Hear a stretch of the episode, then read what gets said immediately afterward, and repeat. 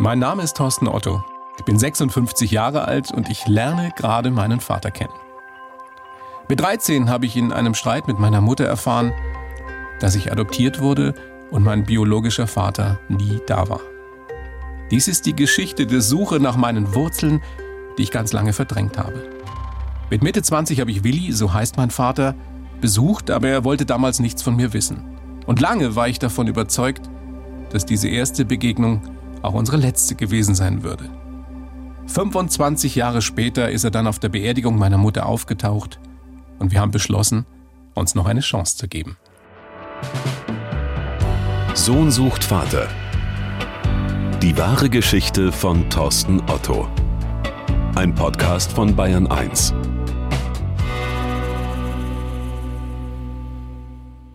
Die Umarmung auf der Beerdigung meiner Mutter hat offenbar etwas in mir ausgelöst. Nicht, dass ich mich jetzt zu Willi hingezogen fühle, aber ich verspüre das starke Bedürfnis, meinen Vater besser kennenzulernen und zu verstehen, was damals in diesem Sommer 63 zwischen ihm und meiner Mutter passiert war. Und warum er sie damals schwanger verlassen hat. Ein paar Monate nach der Beerdigung von Dörte verabreden wir uns also im Biergarten meines Heimatortes. Und so kommt es, dass ich ein halbes Jahrhundert nach meiner Geburt meinen biologischen Vater zum dritten Mal in meinem Leben sehe. Es ist ein warmer Nachmittag im Mai, der Biergarten voller Menschen und Willi hat einen Auftritt, den man nicht übersehen und auch nicht überhören kann. Fährt der Typ da mit seinem Motorrad vor. Und er hat so ganz anders gewirkt als bei der Beerdigung von Mutter. Damals stand da ein alter, fast gebrechlicher Mann, gramgebeugt, mit vermeinten Augen. Aber jetzt, hier und heute, steigt ein fitter Typ mühelos von seiner Maschine, nimmt seinen Helm ab, kommt mit großen, festen Schritten auf mich zu, komplett in Lederkluft, die Augen klar und die Umarmung dann kräftig. Es hat mich ganz schön umgehauen, meinen alten Vater so zu sehen. Spannender Typ, denke ich zum allerersten Mal. Und ich war entschlossen, die Gelegenheit zu nutzen, mehr über den Mann zu erfahren, ohne den ich, ganz nüchtern betrachtet, nicht am Leben wäre. So sitzen wir an einem sonnigen Spätnachmittag im Mai im Biergarten, bestellen zwei Radler und nach ein paar Minuten Smalltalk fängt Willi ungefragt an, aus seinem Leben zu erzählen. Natürlich hatte ich damals kein Aufnahmegerät dabei, deshalb habe ich ihn später gebeten, mir seine Lebensgeschichte für diesen Podcast nochmal ins Mikro zu sprechen. Papa war Bauingenieur, Mama war Hausfrau. 1940 geboren. 40, ja. Kriegt die ersten oder die letzten Kriegsmonate, kann ich mich noch an ein paar Einzelheiten erinnern, aber die sind es nicht wert, dass man darüber redet. Weil es so schlimm war oder äh, weil es nicht so bedeutend äh, Ja, ich habe das, nein, es war nicht schlimm, ich habe es ja nicht verstanden. Ich bin einmal auf einem Luftschutzbunker, den mein Vater bei uns im Haus gebaut hat, bin ich abgehauen als Bub, als kleiner Bub mit vier, vier Jahren, fünf Jahren und bin raus, weil ich die Bomben, die über den Bahnhof in Memmingen gefallen sind, sehen wollte. Und äh, meine Eltern haben mich dann am Haarschopf praktisch wieder zurückgezogen. Das ist das Einzige, was ich von der Zeit noch weiß. Die Nachkriegszeit, wie war die? Ganz normal aufgewachsen, bin in Memmingen, bin ich auf die Schule gegangen, war auf der Oberschule, noch eine Lehre gemacht. Die habe ich aufgehört und bin nach Frankreich und bin in die Gastronomie, bin in ein Hotel in Périgueux in der Dordogne und äh, habe da eine Hotelschule durchgemacht. Also Konntest gelernt. du denn Französisch? Nein, ich konnte kein Wort Französisch. Ich habe in der Schule Latein gehabt und nicht Französisch, äh, Englisch ein bisschen. Äh, ich habe mir eines dieser Lexikone gekauft und äh, bin rübergefahren und was ich gekonnt habe, das war äh, Bonjour und äh, Bonsoir und äh, damit hat sich das gehabt. Ich bin wirklich ins kalte Wasser, aber ich wollte das machen. Ich Wieso denn Frankreich? Ich meine, damals nach dem Krieg, da waren wir Deutsche ja nicht besonders gut gelitten dort. Das ist richtig, das habe ich auch zu spüren bekommen. Bloß eine kleine Episode, ich war unter anderem, war ich natürlich, ich war im Service, in der Küche, Und in der Küche war da ein Spüler, war ein älterer Mann, was heißt älter, ja so 40, 50. Und der hat mir, warum auch immer, eines Tages ja so eine Art Rehkeule ins Kreuz geschmissen und hat also sich mit fürchterlichen Ausdrücken da äh, mit mir angelegt und so weiter. Hat dich beschimpft als Nazi wahrscheinlich, musste oder? Mich, musste mich verteidigen. Der Mann hat ganz offensichtlich unter den Deutschen gelitten und das ist ja, ich trage dem überhaupt nichts nach. Das war ja ungeheuerlich, was, ja, was Deutsche weltweit und nicht nur in Frankreich angestellt haben. Aber warum nochmal? Wieso bist du nach Frankreich? Wolltest du die größtmögliche Herausforderung? Was war der Grund? Das weiß ich nicht, aber Frankreich, ich fand's toll. Ich fand die Sprache toll. Ich hätte auch gern Französisch gelernt statt Latein, aber Latein war der Wunsch meiner Mutter. Mein Vater war ja damals schon gestorben, da war ich zehn Jahre alt. Aber äh, Französisch hat mich schon mehr interessiert. Und ich wollte, ja, ich wollte die Sprache lernen und wollte auch raus in die Welt. Was würdest du sagen im Nachhinein, was hast du aus dieser Zeit in Frankreich mitgenommen für dein Leben, was du danach brauchen konntest, was wichtig war? Ich habe damals schon gemerkt, dass die jungen Leute, speziell die jungen Leute, mit mir überhaupt kein Problem hatten, sondern die waren genauso interessiert an mir, wie ich an ihnen interessiert. Die Lebensart von denen, das Leben, wie die Leben genießen, was die trinken, vom Pernod über Essen, alles. Es war alles anders, es war alles damals schon, das ist mir damals schon aufgefallen, es war leichter, es war lockerer, es war ein schöneres Leben.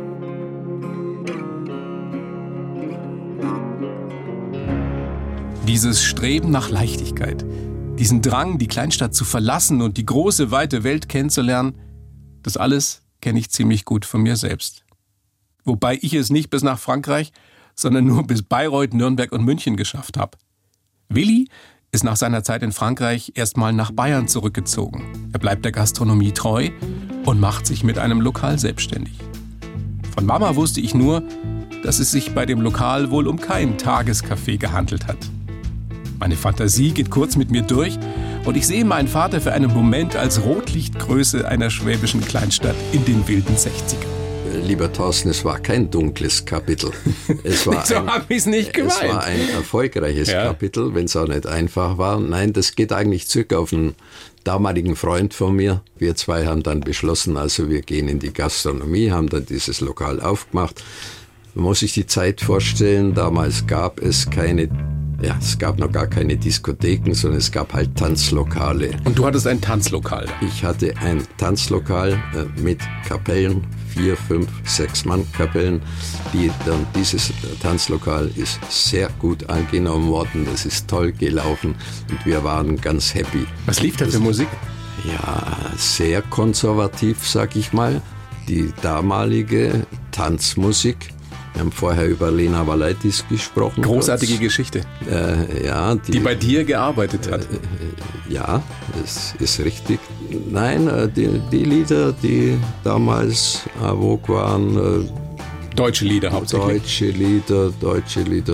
Schlager. Und ja, und dann kam aber ganz schnell, kann ich mich erinnern, nach einem halben, dreiviertel Jahr, ja, kam dann die Soul-Richtung schon auf. Und äh, das haben diese Kapellen dann, hauptsächlich österreichische Kapellen, tolle Kapellen, war, waren also Sensationen drunter, wenn ich da heute zurückdenke. Also das kann man nicht vergleichen mit den heutigen Sachen. Und damals gab es keine Mischmaschinen oder sonstige Verbesserungen. Alles live. Alles live. Das heißt, am Wochenende ging es da richtig ab. Nicht nur am Wochenende, das ging jeden Tag.